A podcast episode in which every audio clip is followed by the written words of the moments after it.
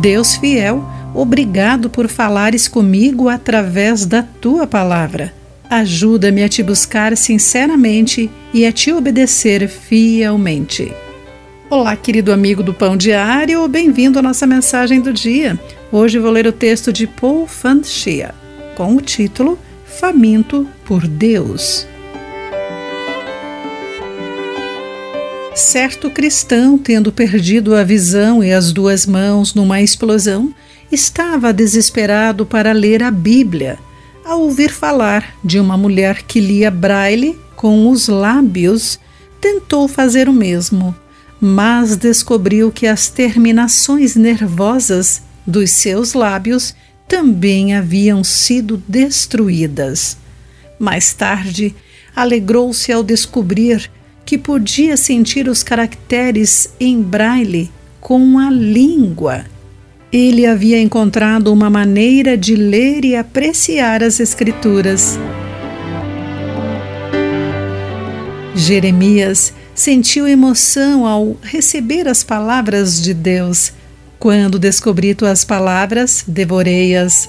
São minha alegria e dão prazer a meu coração, pois pertenço a ti.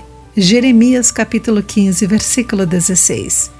Diferente do povo de Judá que desprezava as suas palavras, Jeremias havia sido obediente e se regozijava nelas. Sua obediência, no entanto, também o levara a ser rejeitado por seu próprio povo e perseguido injustamente.